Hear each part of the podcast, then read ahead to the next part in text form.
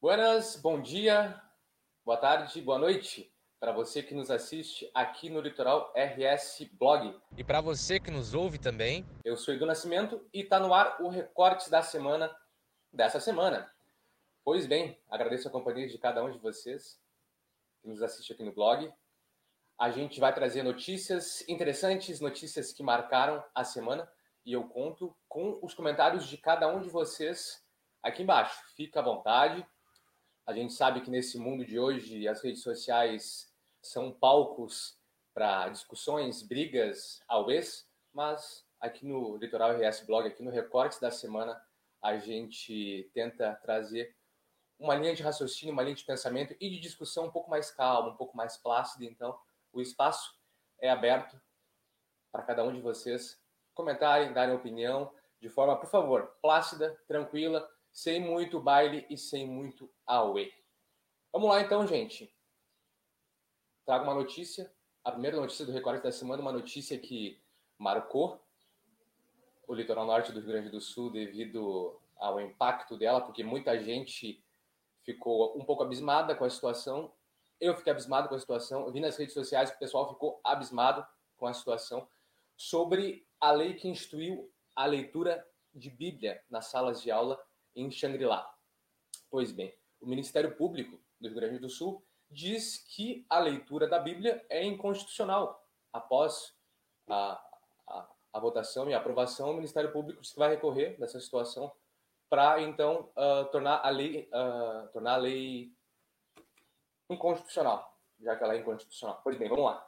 O Ministério Público Federal encaminhou ao Procurador-Geral de Justiça do Rio Grande do Sul uma representação por inconstitucionalidade em face da lei que torna obrigatória a leitura da Bíblia em Xangri-Lá.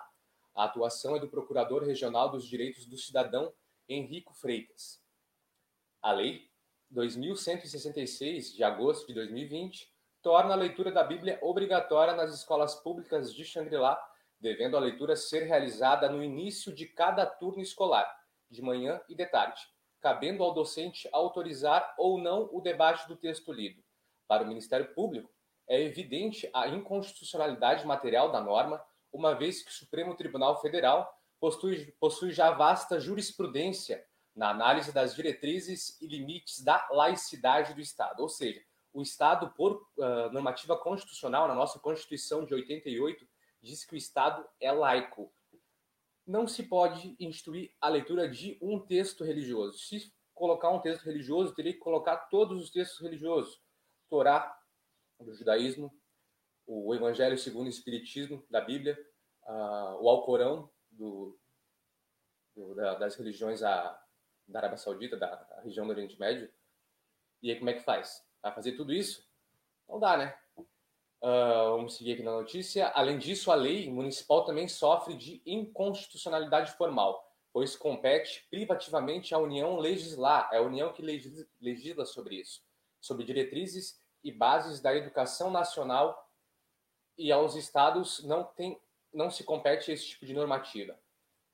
É, gente, ah, nesses tempos aí que vivemos hoje, ah, cada coisa que nos aparece, cada coisa que nos aparece, se vai fazer para uma, vai ter que fazer para todas as religiões. E a gente sabe o que, é que aconteceu no, no, nos últimos anos no país devido à influência grande, à influência massiva e religiosa. Todo mundo tem a sua fé, todo mundo tem a sua fé. Eu tenho a minha fé e a fé é necessária, só que cada um no seu quadrado. Sala de aula é um espaço aberto para discussões.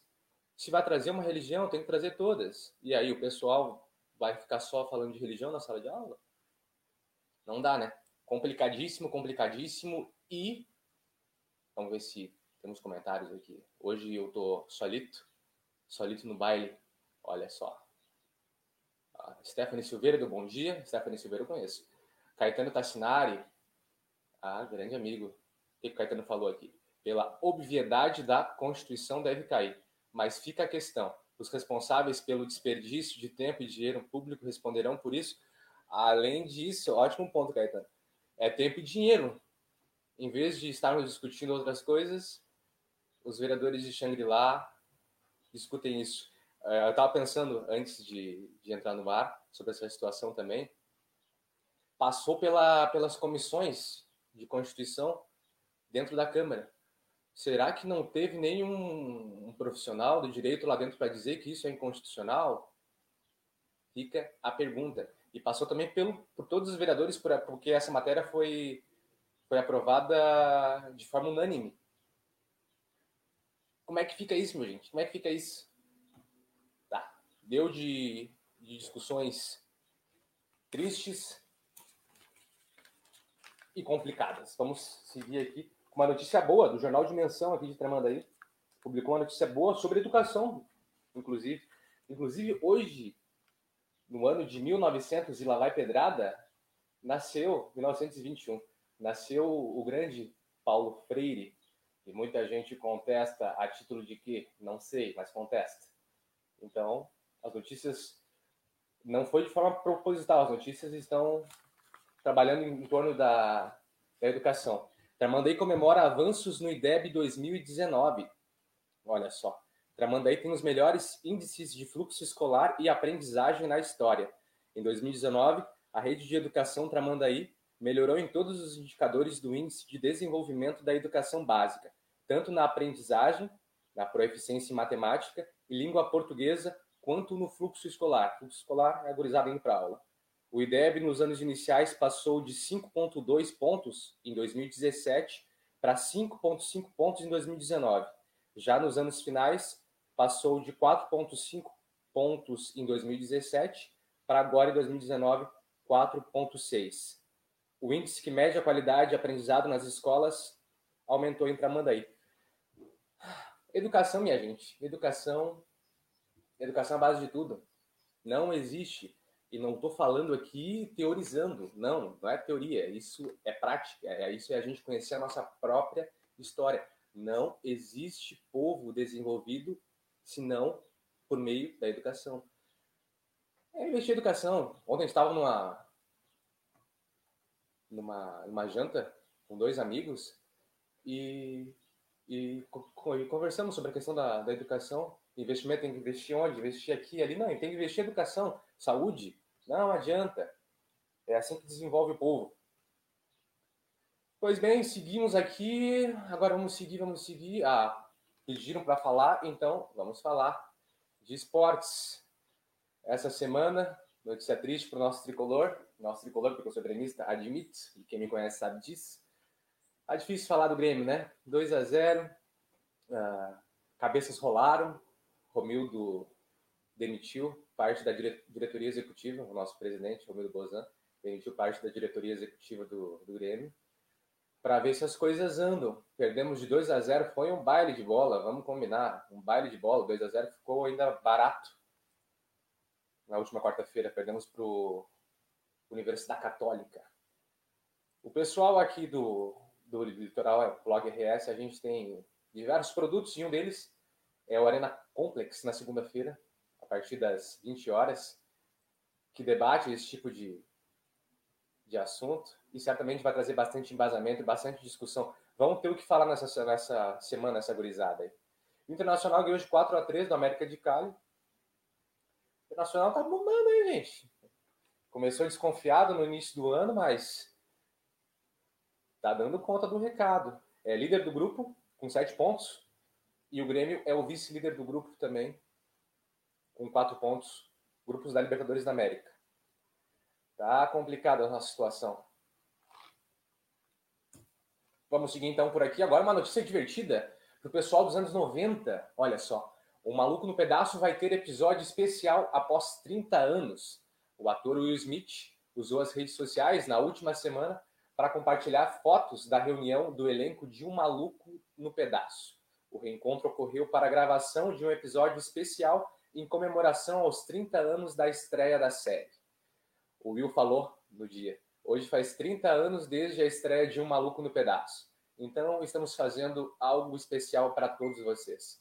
Uma verdadeira reunião de família dos Banks está chegando. O episódio deve ir ao ar no final de novembro, nos Estados Unidos, pelo canal de streaming HBO Max. Era trio maluco no pedaço, né? O cara chegava da aula, quem estudava de manhã, ou então quem ia, pro... quem pro colégio não ia porque a aula começava a parte da tarde, geralmente uma hora. Mas a gurizada que chegava em casa, almoçava, ficava de várzea, ficava de vadiação, assistia o Chaves, que também deixou de ser transmitido no Brasil, e depois assistia o Maluco no Pedaço. A Carlton Banks, a dancinha do Carlton era uma, era uma maravilha. Vamos seguir o baile aqui, vamos lá, vamos lá. O que mais temos? Deixa eu ver o horário, porque temos horário a cumprir. Temos mais uns minutinhos antes de encerrarmos. Que é tiro curto. Pois bem, uma notícia também interessante para as famílias das vítimas de Brumadinho em Minas Gerais. Desastres ambientais no país, infelizmente, se tornaram uma rotina, né, gente? É a Amazônia, é as queimadas agora do Pantanal que, estão difíceis de. Até as notícias são difíceis de ver. É, não é fácil. Um ano e sete meses após o rompimento da barragem da Vale, em Brumadinho, a lama de rejeitos úmida e pesada deu lugar a um material seco, que se parece com uma terra mais leve. Essas novas características do terreno dão ânimo e esperanças aos 60 bombeiros que retomaram nessa semana as buscas pelas 11 vítimas que seguem desaparecidas. A expectativa do grupo é conseguir concluir o trabalho até o mês de novembro, quando começa a temporada de chuva. O coronel, responsável pelas operações, chamado Alexandre Gomes, explica que o rejeito molhado torna o trabalho mais demorado. Nessa situação, a equipe usa tratores e escavadeiras para remover a lama da área vistoriada e o material então é colocado para secar. Só em seguida é possível fazer uma, uma varredura completa para saber se há algum sinal das vítimas. A mudança no solo foi causada pela falta de chuvas significativas na região seca e por um processo de drenagem feito pela Vale enquanto as buscas estiveram suspensas. O trabalho ficou interrompido nesse período por 158 dias, devido à pandemia. No retorno, a equipe de inteligência fez cálculos baseados no histórico de cada um dos, de... Perdão, de cada um dos desaparecidos para definir onde estão os locais mais prováveis, prováveis e para localizá-los. Segundo o Coronel Gomes, seis áreas prioritárias foram definidas para as buscas. Entre elas estão os acessos à pousada e ao pontilhão levados pela lama. O interessante é que ninguém foi condenado penalmente, ninguém foi preso por essa tragédia que aconteceu aqui no Brasil. É difícil, né, gente? É difícil. As leis existem, só não são cumpridas. Ai, ai. Sigamos o baile aqui com o nosso quadro especial chamado Hoje na História, aqui no Recorte da Semana, que a gente traz fatos marcantes que já ocorreram no dia de hoje, só que no passado. Já falei sobre o nosso patrono da educação brasileira, professor Paulo Freire, que nasceu no ano de 1921, nesse dia, 19 de setembro. Nossos louros, nossos parabéns a essa figura ímpar, onde quer que ela esteja. Também nasceu no ano de 1936 a Miss Brasil, Marta Rocha, que, que quase ganhou o Miss Universo por poucas polegadas. Conta, reza a lenda que por poucas polegadas na, na anca, aqui na, na, na, na região do quadril dela, na cintura dela, os jurados não gostavam muito dos corpos violões das mulheres brasileiras e então não concederam ela o título de Miss Universo. Isso é o que reza a lenda. Em 1990 também nasceu o jogador futebolista brasileiro russo, Mário Fernandes, aquele gremista corajoso que desistiu da convocação para a seleção brasileira a título de quê? Não sei, mas não quis ir para a seleção brasileira. O Mário Fernandes tinha uma história que, que era fugido, que gostava de, de dar, umas, dar umas fugas na, na, na região uma vez foi encontrado em Florianópolis. Sumiu dos treinos do Grêmio foi encontrado em Florianópolis. Que figura aquele guri. Mas jogava bola. Jogava. Hoje não sei se joga bola, mas na época aqui do Grêmio mandava ver. Um bom lateral direito na época. Coisa que hoje. É. Vamos conversar sobre isso. Vamos ver aqui o tempo. Tem que até o tempo, não posso me esquecer disso. Hum. Tá com tempo estourado já, mas não tem problema. O programa nosso a gente faz o que a gente bem entender. Ontem foi comemorada, comemorado os mais um ano de, de televisão no Brasil, 70 anos de televisão no Brasil. Essa caixinha, que era uma caixinha preta, agora é uma caixinha nos formatos de telefone, nos formatos de monitor. Isso aqui não deixa de ser uma televisão, é um outro formato, um outro caminho que ela, que ela, que ela percorre, mas é uma televisão. No dia 18 de setembro de 1950, 18 de setembro foi ontem, mas vamos falar hoje.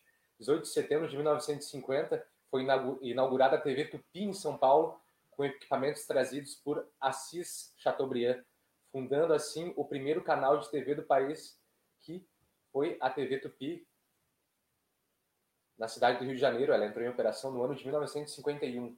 Aí, no ano de 20 de janeiro, ela começou a funcionar. Mas o marco da televisão é sim o dia 18 de setembro, que foi ontem. Então, 70 anos, Palminhas, a nossa televisão. Muito contestada, é muito contestada. A TV é uma coisa tinhosa, tinhosa mas ao mesmo tempo, sem a televisão não nos informaríamos, né?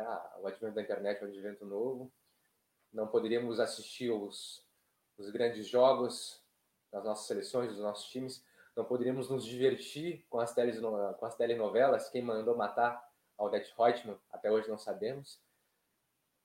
É, ela, é, ela é controversa. Tem gente que odeia, tem gente que ama. Eu acredito que podemos seguir o caminho do Buda. Nem muito lá, nem muito cá. Pois bem, gente, estamos chegando nos nossos finalmente aqui no recorte da semana, desta semana. Agradeço a cada um de vocês que nos fez companhia aqui pelo Facebook, pelo, pelo nosso canal, pelo nosso blog. Agradeço aos comentários dos participantes.